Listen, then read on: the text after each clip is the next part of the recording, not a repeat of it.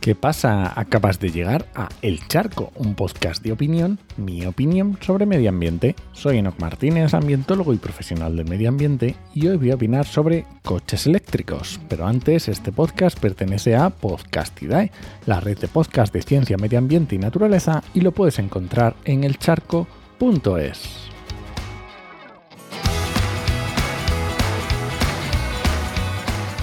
Hoy el charco es de un tema que no tengo ni idea. Esto es un aviso a navegantes.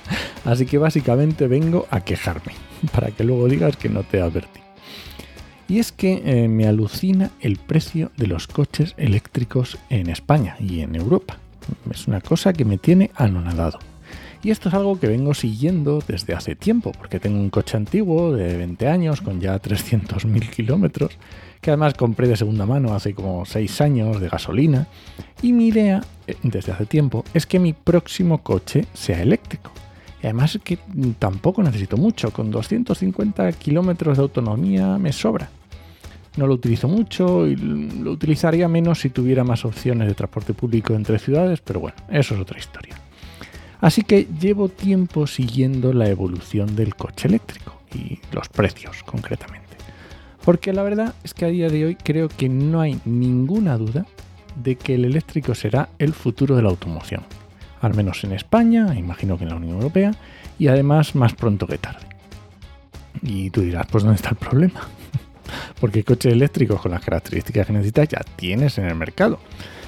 Porque no, los cargadores no los considero un problema.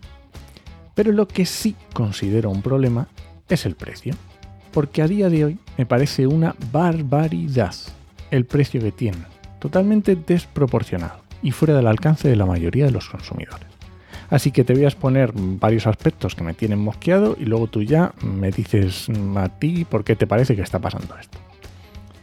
Lo primero es que el precio de los coches se ha encarecido en los últimos años, así en general, no hablo ahora ya de eléctricos.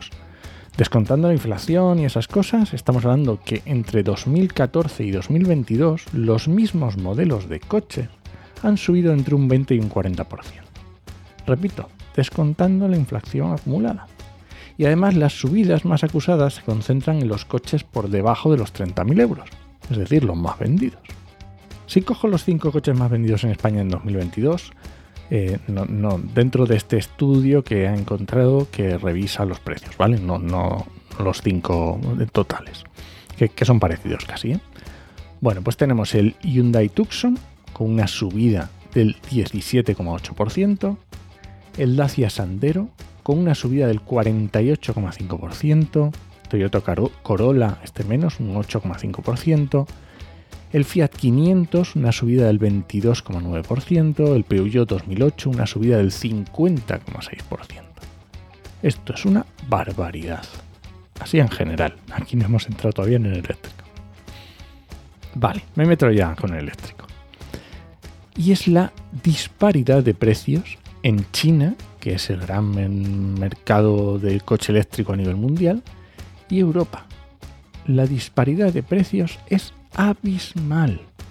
Y me puedes decir que en Europa tenemos más exigencia de seguridad, de equipamientos, de lo que quieras. Pero, ¿y si comparamos la misma marca y modelo? Vale que no van a ser exactamente igual el modelo porque es que se venden en Europa y en China, ¿vale? Que hay mm, diferencias y bueno, pero son muy parecidos. Pues es que a principios de julio de este año 2023 salió que el Volkswagen ID3 es un coche tipo Golf para que te hagas una idea, con más de 400 kilómetros de autonomía. Pues en China vale 15.200 euros al cambio, cuando en Europa se está vendiendo por 42.000 euros, casi el triple. Que me puedes decir que lo fabrican allí, que algunas cosas son más baratas, que la lucha de precios allí está a otro nivel, etc.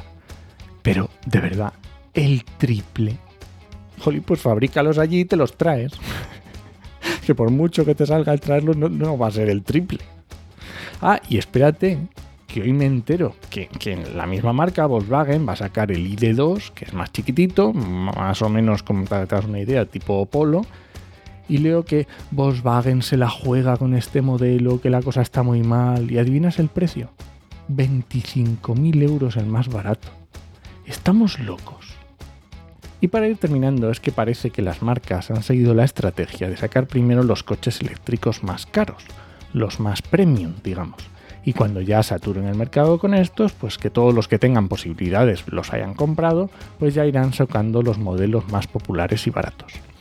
Y al principio tenía la esperanza de que alguna marca china viniera a Europa a romper el mercado con algún modelo barato, tipo el BI de Sigul o alguno de estos pero cada vez la verdad veo más lejana esta opción. Y las marcas, como no iba a ser de otra manera, parece que van primero a donde más beneficios saquen. Y si de paso se pueden quejar y llorar mucho porque no hacen más que llorar y pedirle a los gobiernos, es decir, a todos con nuestros impuestos, que les subvencionen la transición que no quieren hacer ellos, pues obviamente mejor. Y así los tenemos todos los días en la prensa quejándose. Y dirás tú, bueno, pues muy bien, te quedas sin tu coche por pobre y no querer gastar tu dinero en un coche. Pero es que para mí esto es otro freno a la descarbonización por parte de intereses privados. Cuando ya todos podíamos tener coches mucho menos contaminantes y mucho menos ruidosos, pues seguimos con motores de combustión como hace un siglo. Y sí, ya sé que el coche no es la solución, pero al menos es una parte de la solución. Y nada, este ha sido el charco de esta semana. Si alguien te pregunta, no lo dudes, te lo dijo en HMM. Nos escuchamos.